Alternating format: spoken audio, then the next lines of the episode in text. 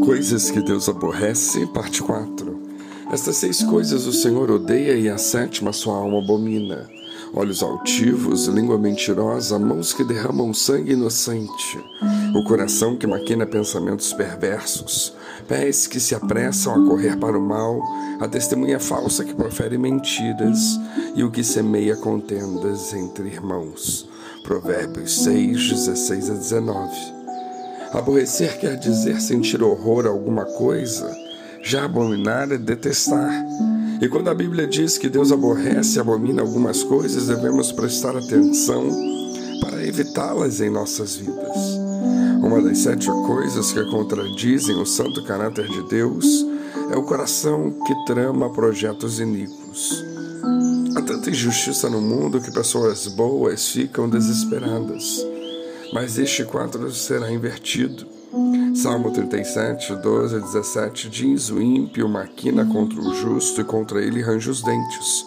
O Senhor se rirá dele, pois vê que vem chegando o seu dia. Os ímpios puxaram da espada e armaram o arco para derrubarem o pobre e necessitado e para matarem os que têm reta conduta. Porém, a sua espada lhes entrará no coração e os seus arcos se quebrarão. Vale mais o pouco que tem o justo do que as riquezas de muitos ímpios, pois os braços dos ímpios se quebrarão, mas o Senhor sustém os justos. Para entendermos melhor a atitude de Deus sobre o coração que trama projetos, poderíamos citar Salmo 50, verso 16 a 23, que mostra que até pessoas que dizem ser servos do Senhor e até as que ensinam a palavra de Deus podem ser culpadas desse pecado. Não adianta pregar a palavra de Deus e usar a mesma boca para difamar os irmãos. Não devemos condenar os ladrões e adúlteros com a boca enquanto participamos dos mesmos pecados. Podemos conhecer as pessoas de uma forma limitada, limitando-nos apenas a ver o exterior das pessoas. Não conseguimos penetrar no interior, onde realmente é importante. Por mais que a psicologia tente, ainda não há como desvendar o que se passa no coração e na mente das pessoas, o que elas estão realmente sentindo ou pensando. Muitas vezes, exteriormente, transmitimos uma imagem totalmente diferente daquilo que está no nosso interior. Podemos projetar coisas boas ou coisas ruins em nosso coração. Por isso devemos guardar o nosso coração de todo mal. Provérbios 4, 23 fala sobre isso, sobre tudo o que se deve guardar. Guarda o teu coração, porque dele procedem as fontes da vida. Deus não se agrada de pessoas que têm um coração mau, onde só há intenções ruins. Abominação ao Senhor são os perversos de coração. Provérbios 11, 20. Enganoso e sem valor algum é considerado o coração daqueles que são ruins. Provérbios 12, 20. O coração dos perversos é de nenhum valor. Provérbios 10, 20. Devemos ter nosso coração como algo precioso, algo que agrade a Deus. Devemos honrar ao Senhor com o que há no nosso coração e projetarmos somente coisas boas, coisas que ajudem o próximo e glorifiquem a Deus.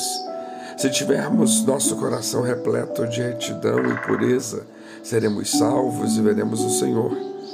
Salmo 24, versos 3 e 4 diz exatamente isso. Quem subirá ao monte do Senhor ou quem estará no seu lugar santo? Aquele que é limpo de mãos e puro de coração ou Salmo 7, verso 10: O meu escudo é de Deus que salva os retos de coração. Uma das primeiras coisas que o Evangelho deve promover no cristão é uma mudança na forma de pensar, um desejo sincero por ser benigno, invadir o coração e as nossas inclinações. Se antes nossa vida era marcada pelo mal.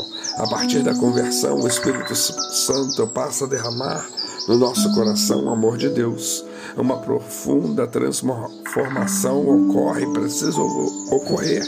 Entretanto, algumas pessoas decidem lutar contra a própria natureza que Deus lhes presenteou quando aceitaram Jesus. São tomados por vingança, ira ou por maldade, usam sua mente renovada para traçar intentos maus que não glorificam o nome do Senhor. Robert Bunton afirmava que onde Deus estabelecia um templo, o diabo queria estabelecer uma capela. E aí vale a pergunta: será que não temos, mesmo sendo cristãos, frequentado a capela do diabo, tolerando o mal em nosso coração? Pois o mal é como uma mula, teimoso e estéril. Ele mantém o cristão diante de Deus e impede sua frutificação devemos ter a mente renovada de Cristo. Se cultivarmos pensamentos maus, passaremos a ter atitudes más. Mas precisamos nos apresentar a Deus e sermos renovados para que desfrutemos de um coração que compartilha, de um coração que ama, de um coração que ajuda de um coração que vê o lado bom.